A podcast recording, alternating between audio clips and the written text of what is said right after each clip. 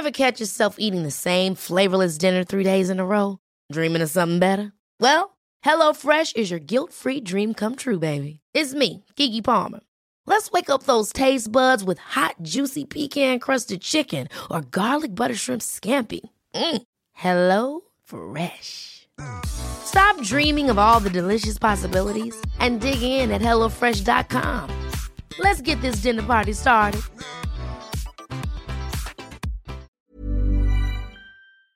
Hemos estado hablando en distintos momentos sobre la información que tenemos al respecto del desplome de una parte del tramo elevado de la línea 12 del metro. Enrique Orcasitas, exdirector del proyecto Metro de la línea 12, eh, está en la línea telefónica. Él ha señalado que él hizo entrega en, en óptimas condiciones de esta línea 12 del metro el 30 de octubre del 2012. Enrique Orcasitas, exdirector del proyecto Metro de la línea 12, gracias por tomar nuestra llamada. Eh, muchas gracias, eh, Sergio, muy agradecido, Lupita, muy agradecido por la oportunidad. Buenos días. a sus órdenes. Enrique, cuéntenos, porque a ver, hemos visto, a ver, dos cosas. Una, la información técnica que está saliendo, pero por otra parte, una serie de acusaciones, todo el mundo se acusa. Eh, ¿Qué nos puede decir usted de cómo entregó el metro? Eh, qué, ¿Qué tanta pues certeza había de que fuera seguro, eh, cómo se construyó, es cierto que se hizo de forma apresurada, ¿qué nos puede decir? Cómo no, Sergio Lupita, con muchísimo gusto. Eh, si ustedes me lo permiten, quisiera yo expresar mi solidaridad y condolencias para los familiares que perdieron a un ser querido en ese terrible incidente del día 3 de mayo pasado, que nunca debió de pasar. La vida económica de las obras públicas tiene un periodo de vida con calidad y seguridad en su uso sensiblemente mayor a los ocho años, ocho meses que tenía en servicio la línea 12. Por supuesto, eh, Lupita Sergio, que no voy a hablar de lo que no sé y mucho menos a especular respecto a potenciales causas que provocaron este lamentable incidente. En todo caso, voy a hablar de lo que es de mi conocimiento. Yo sigo considerando, como lo dije desde la primera vez, que es absolutamente irresponsable e imprudente especular con lo sucedido, hacer señalamientos de posibles responsables o simplemente hacer juicios de valor que no caben en este momento. Me parece muy importante puntualizar que la empresa noruega DNB continúa con la revisión de las evidencias documentales y de partes en los diferentes procesos tales como diseño, construcción, operación, mantenimiento y reparaciones a efecto de determinar la relevancia de cada uno de los hallazgos, así como su contribución con el incidente. Nadie, sino los peritos y expertos, pueden valorar y ponderar los hallazgos. No se puede decir que tal trabajo ejecutado, como por ejemplo una mala soldadura o la colocación o no la colocación de un perno con relación al proyecto ejecutivo, es gravísimo o alarmante. El contrato contempla la posibilidad de efectuar cambios convenientes y autorizados al proyecto ejecutivo, determinar la relevancia de cada uno de esos hallazgos, así como su contribución con el incidente, es tarea solamente de peritos y expertos. El pasado día 16 de junio se dio a conocer el dictamen preliminar relativo al accidente de la línea 12 que vienen realizando los peritos de la empresa noruega DNB, contratados por el gobierno de la Ciudad de México para determinar las causas del accidente ocurrido en la línea 12 del metro. Las autoridades competentes han dado a conocer que se están llevando a cabo todos los peritajes y la ingeniería forense mediante el estudio exhaustivo del diseño, la operación y del mantenimiento de la línea 12 para llegar a una verdad indiscutible que esté soportada por una evidencia objetiva y otra empírica. Se han planteado cuatro líneas de investigación.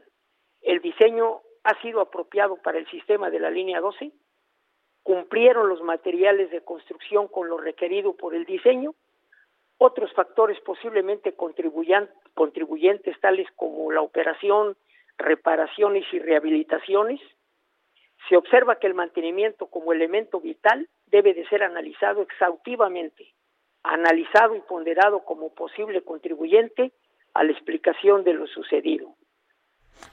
¿Usted considera que, que no, no, en realidad no fue un, tema de fallas en la construcción, sino por falta de mantenimiento? No, no, yo no hago valoraciones ni, ni juicios de valor. Simplemente estoy apuntando que el mantenimiento es un elemento vital que debe de ser analizado exhaustivamente. Porque si partimos, si partimos, Lupita, del principio que la línea 12 se entregó el 30 de octubre en óptimas condiciones eh, de operación para ponerse en pasajeros, que fue, que fue certificada su calidad y la seguridad de la operación por un organismo internacional, un organismo certificador integrado por cinco empresas que tienen el respaldo de un organismo de acreditación alemán que es TUF, que acreditó que en ese momento la línea cumplía con la con todos los requerimientos legales. Adicionalmente, yo le me permitiría comentarle que eh, se contó en su oportunidad con la ley se, se contó con la aprobación, la autorización, no es autorización, sino es la opinión de la Contraloría General del Distrito Federal.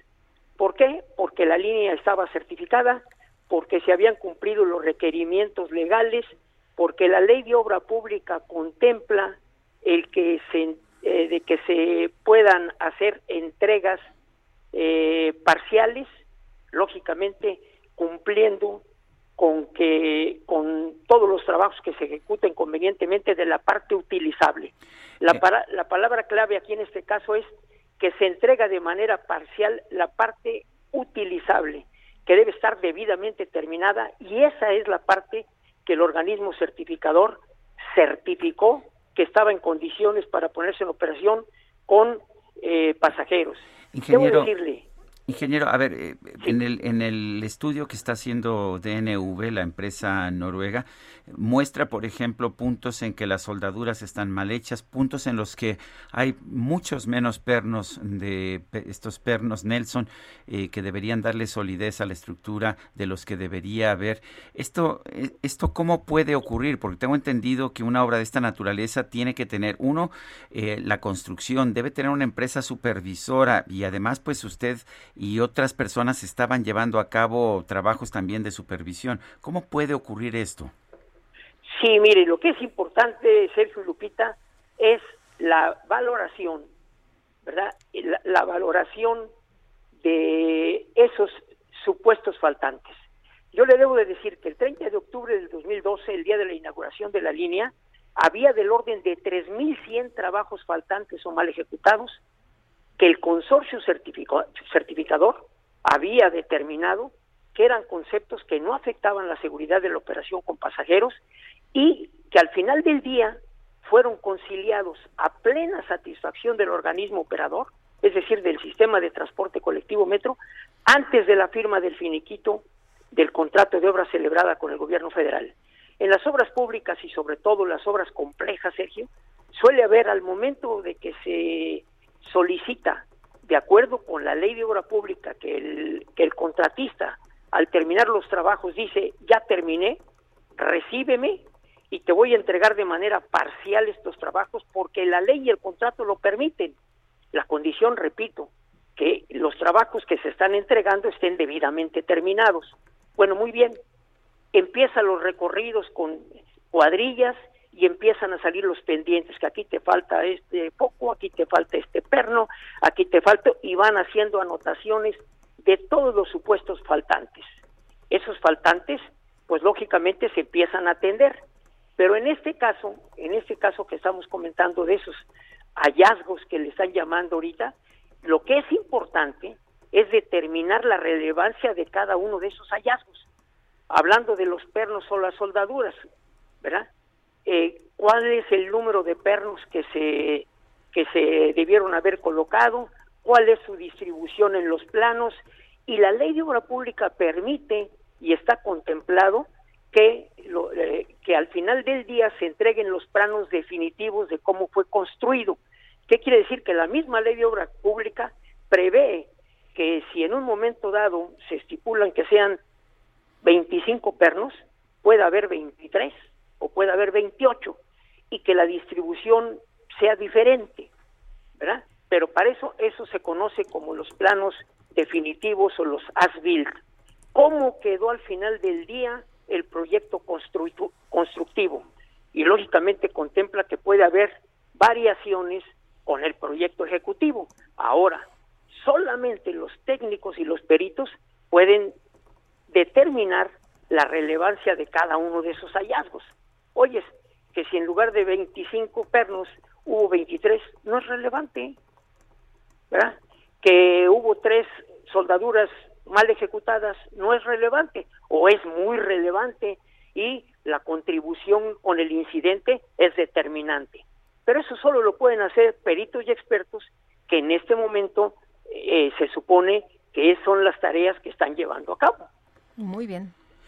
Pues Enrique Orcasitas, exdirector del proyecto Metro de la Línea 12, gracias por conversar con nosotros. Sergio, eh, Lupita, un placer, siempre estaré a sus órdenes eh, y muchísimas gracias por la oportunidad. Gracias, buenos días.